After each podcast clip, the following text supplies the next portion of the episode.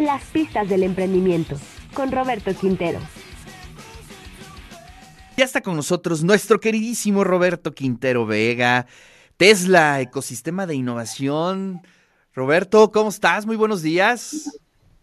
Hola Ricardo, qué gusto saludarte a ti, y a todo el auditorio de The WAP y como siempre muy contento de estar con ustedes. ¿eh?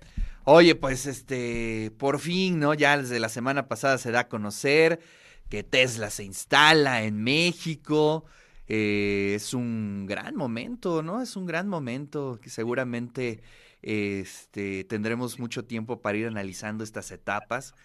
Y bueno, pues, ¿qué sigue? Porque bueno, pues una, una empresa como esta crea a su alrededor todo un ecosistema, efectivamente. Eh, ¿Qué nos puedes decir, Roberto? Pues mira, eh, Ricardo, como tú bien comentas, creo que es una gran noticia para México y, para el ecosistema emprendedor y eh, pues, precisamente por lo que tú expresas. Es decir, no solo es que llegue una planta, porque recordemos pues que un poquito para mal, las nuevas plantas no ocupan mucha mano de obra, ¿no?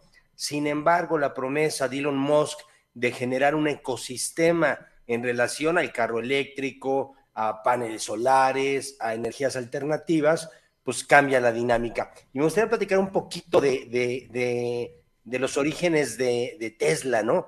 Eh, bueno, recordar que el nombre está inspirado en Nicolás Tesla, ¿no? Ese emprendedor disruptivo que pierde la batalla ante Tomás Alva Edison a finales de los 1800, cuando Estados Unidos ya se va a, a electrificar, digamos, y viene la propuesta de qué hacemos, si lo hacemos con corriente directa con corriente alterna, pues resulta que detrás de Tomás Alva Edison estaba JP Morgan, no la empresa, el fundador, o sea, el señor, este, una fortuna enorme, y parecería que técnicamente quien tenía la razón era Tesla, ¿eh? Sin embargo, pues yo creo que a billetazos gana la otra opción, y bueno, se electrifica con la propuesta que hasta ahorita tenemos en, casi en, en todo el mundo, que es la de Tomás Alba Edison. De ahí es donde Elon Musk se, se, inspira para, el nombre de Tesla y platicarles un poquito de, Elon Musk.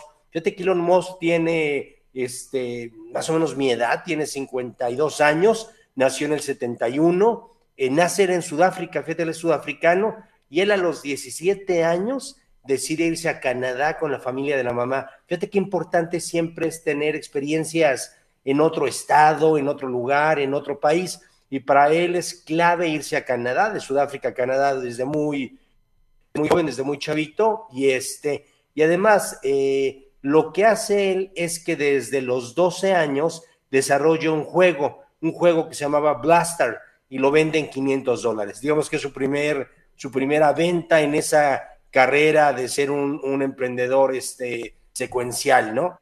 Eh, posteriormente entra a estudiar, estudia economía y física en la Universidad de Pensilvania y economía en Wharton. Y cuando ya va a entrar al doctorado en física aplicada, pues le entra el gusanito del, emprendimiento y se asocia con su hermano y con un amigo de ellos que se llama eh, Greg Corey y lo que hacen es crear una empresa que se llamaba Zip2 que tenía que ver con almacenamiento de datos, con la nube, etcétera. Les va muy bien y la venden. Digamos, sería la segunda empresa que, hace y vende Elon Musk. Eh, él tenía el 20% de la empresa, se queda con 22 millones de dólares y con eso es lo que arranca PayPal. PayPal lo crece, pues, sigue siendo enorme PayPal, ¿no? Eh, la vende y bueno, lo demás es historia, ¿no? Crea Tesla, crea SpaceX, crea Solar City. Ya hemos comentado que él fue de los primeros fundadores de OpenAI, del generador de ChatGPT. Sin embargo, fíjate que hace tres años él desinvierte, sale y el que invierte en su lugar es, este, es Bill Gates. Y bueno, recientemente su polémica compra de Twitter, ¿no? Que no termina de, amarrar y no termina de, apaciguar ahí las aguas, ¿no? Claro.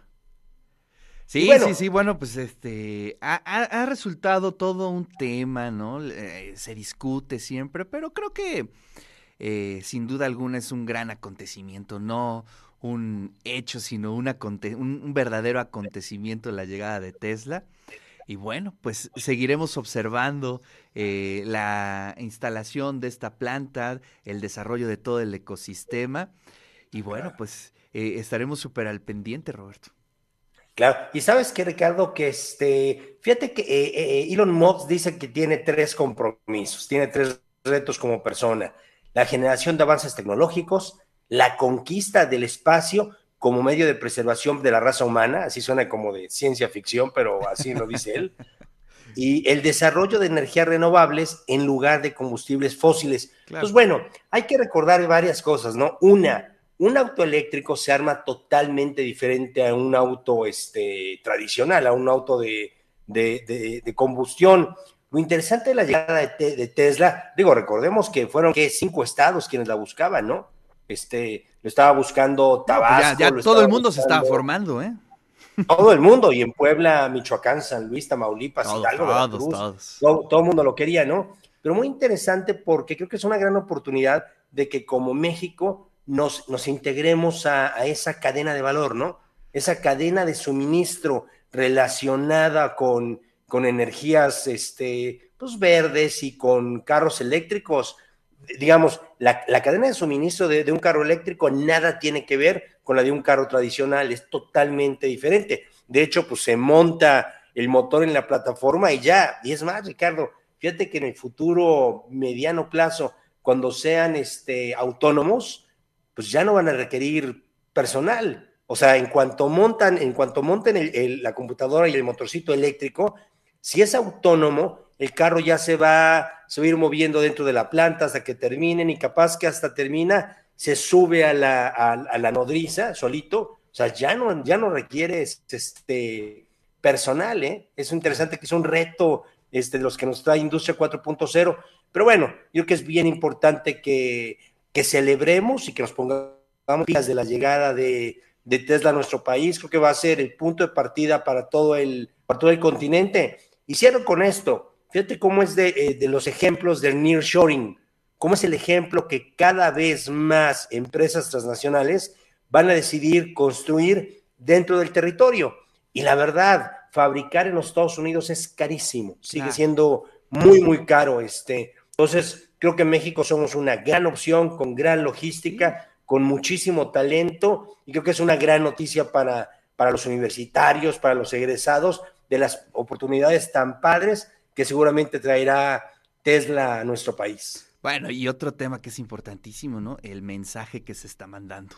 Creo que ahí eh, abundará la confianza hacia nuestro país después de este anuncio y creo que eso también es muy significativo, Roberto.